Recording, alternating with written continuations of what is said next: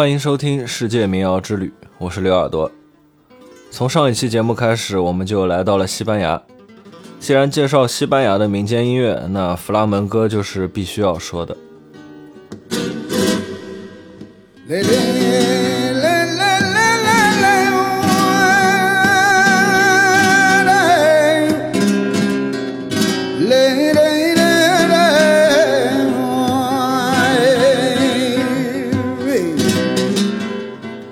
拉门戈艺术由舞蹈、歌曲和吉他演奏三个部分组成，三者同等重要。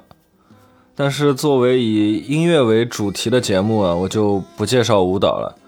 另外，关于弗拉门戈，网络上的中文资料也已经很多了，所以我想尽量说一些大家可能没有太关注过的内容。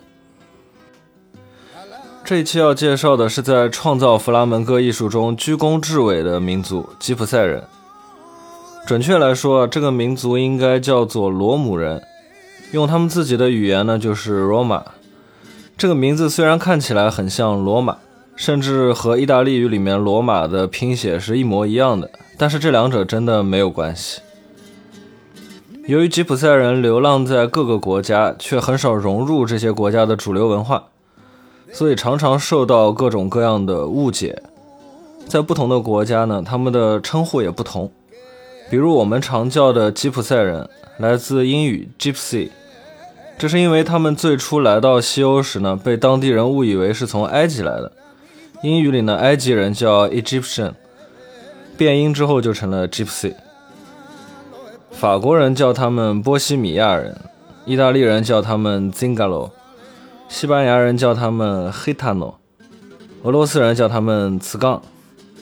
此外，他们在很多国家还有很多很多不同的名字。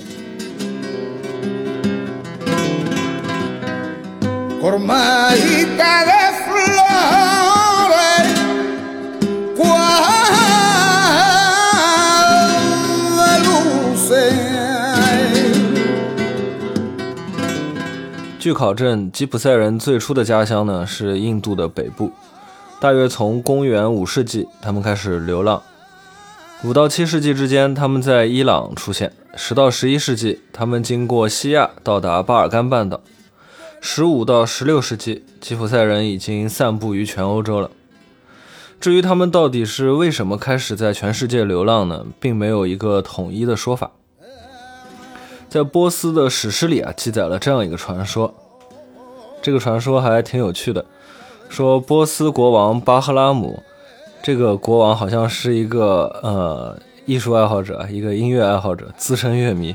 因为他发现自己国内的平民没有办法像他一样享受音乐，于是就向印度国王索要了一万名演奏乐器的乐手，然后想让这些乐手呢免费给自己国家的穷苦人民演奏音乐。但是这样呢，这些乐手就没有收入来源了嘛，所以国王就给了他们每人一头牛，一头驴。还有一头驴能够驮满的小麦，让他们呢这样去种田，然后就可以，呃生存下去，并且也可以免费给波斯的这些人民演奏音乐了。但是这些人呢，他们并没有开始耕种，而是呢他们把自己的牛和小麦都直接吃掉了。所以一年之后啊，他们就饿得面黄肌瘦。国王发现这件事情了，就因为他们这种浪费行为而感到非常生气。于是就颁布了一个命令，命令他们骑着驴子走遍全世界。虽然说这是一个史诗里面记载的传说，所以从历史上来讲呢，就很难去断定它是真是假了。但是也确实，这个传说里面的这些乐手就很符合吉普赛人的性格，他们走到哪里都不愿意种田，但是呢，他们又有很多的这种音乐细胞。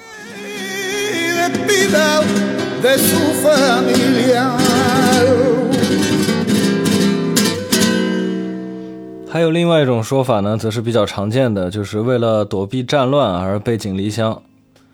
但是比较特别的地方在于啊，一般一个族群无论出于什么原因集体迁移，在这个事情过去之后，他们要么就想办法回到家乡，要么呢就在新的地方建立自己的领地或者说国家。而吉普赛人的足迹呢，遍布各地，却从来没有建立过自己的国家。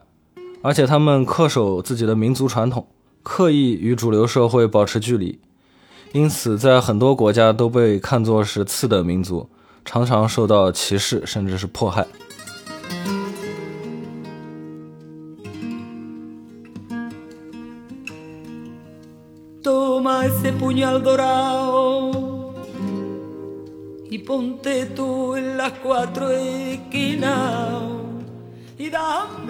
没有统治者，不服从权威，不在乎社会规则，也不干正经工作，在一个地方能生活就留下来待着，待腻了呢，或者不受人待见了就走人。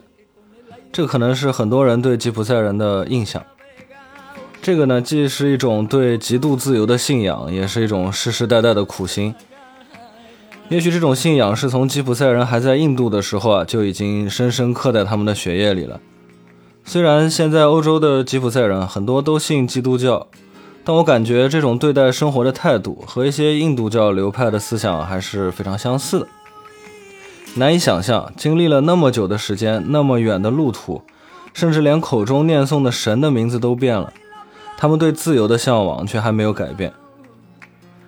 当然，在今天已经有不少吉普赛人融入了所在国家的社会，也开始定居和做一些普通工作了。但依然还是有很多人选择继续流浪生活。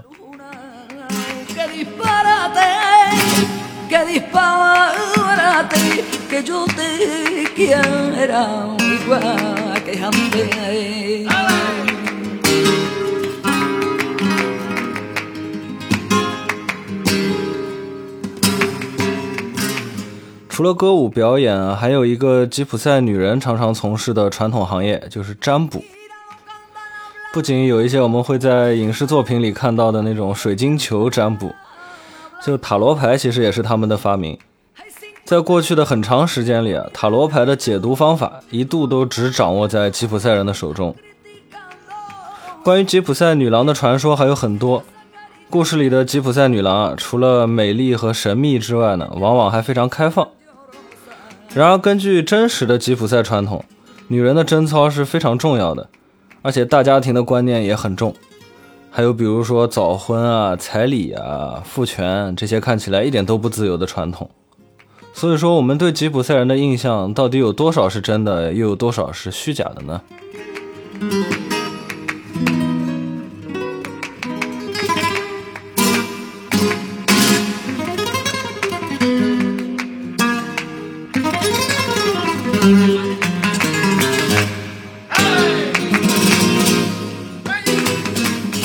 意大利的时候，我自己也见过一些吉普赛流浪者。天气好的时候啊，他们就睡在公园里；天气不好的时候呢，就去火车站啊之类的地方。在超市里买东西的时候，都是从腰包里掏出一大堆小面值的硬币来付钱。这些钱呢，多数是乞讨和卖艺所得的。我还是很喜欢在火车站或者火车车厢里能看到吉普赛人拉小提琴或者演奏手风琴卖艺这样的。他们的演奏手法很娴熟，富有激情。很多本地人呢会尽量远离这些一眼就能看出来是吉普赛人的人。一方面是因为他们的卫生条件不太好，身上脸上总都是脏脏的；另一方面是极少数的吉普赛人也会偷东西。不过啊，据我所知，吉普赛人更宁愿卖艺或者做些手工艺品这样的小生意，哪怕就是坐在地上什么不干乞讨。他都懒得偷盗。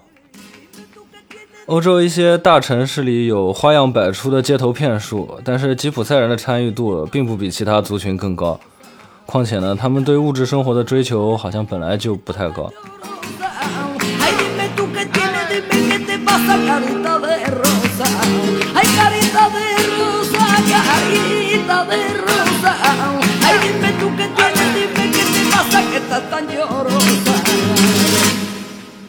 以上的这些内容呢，都是通过资料以及我自己侧面的观察所知的。我并没有和一个吉普赛人面对面真正的交流过，所以我也不知道现在的这些普通的吉普赛人实际上都是怎么想的。也有可能他们当中的很多人也很想融入社会，只是因为歧视等等原因难以找到体面的工作。毕竟我们总是从这些西方的文学艺术作品里了解他们。而那些作品的作者根本都不是吉普赛人，比如说小说《巴黎圣母院》里的主角艾斯梅拉达是吉普赛人，但是作者维克多·雨果就不是。又比如说歌剧《卡门》，主角卡门是吉普赛人，但是作者乔治·比才也不是。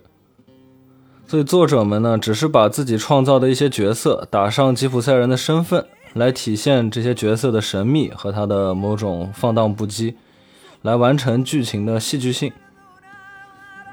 说白了，那还是作者自己内心的写照。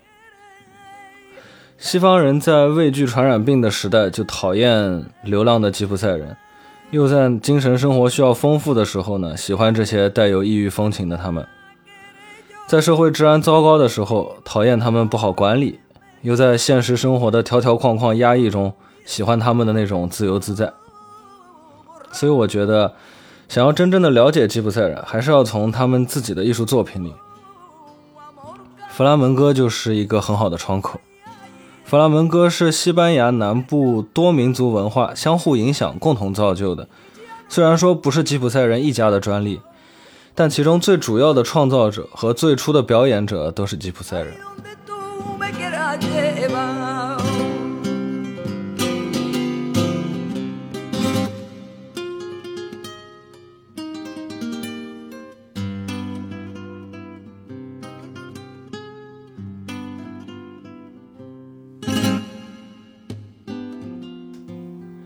那这一期节目呢，我主要都是在介绍吉普赛人，还没有真正的开始介绍弗拉门戈这种艺术。那在节目的最后呢，就给大家完整的听一首弗拉门戈的歌曲吧。